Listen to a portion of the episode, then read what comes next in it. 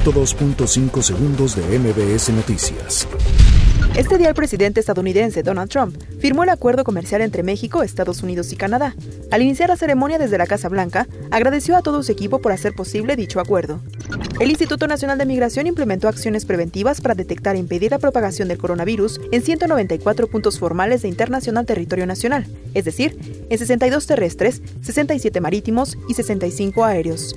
Con relación a la supuesta suspensión otorgada en contra del Tren Maya, Fondo Nacional de Fomento al Turismo, Instituto Nacional de los Pueblos Indígenas y la Secretaría de Gobernación no han sido notificados. El secretario de Seguridad y Protección Ciudadana, Alfonso Durazo, aseguró que detrás del 80% de la movilización de migrantes en la frontera sur del país hay tráfico de personas.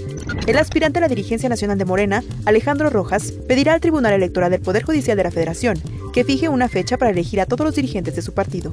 Luego de que se diera a conocer que niños son reclutados por policías comunitarios de Guerrero, Julián Levarón afirmó que es honorable que los menores levanten las armas para defenderse de los agresores. La Secretaría de Salud y Relaciones Exteriores anunció que son cuatro los mexicanos que han manifestado su deseo de salir de China tras el brote del nuevo coronavirus.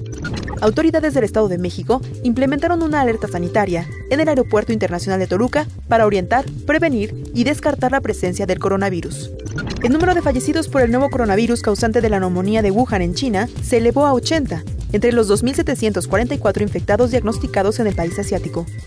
Las autoridades de Finlandia comunicaron un primer caso de infección con el coronavirus en la región de Laponia. 102.5 segundos de MBS Noticias.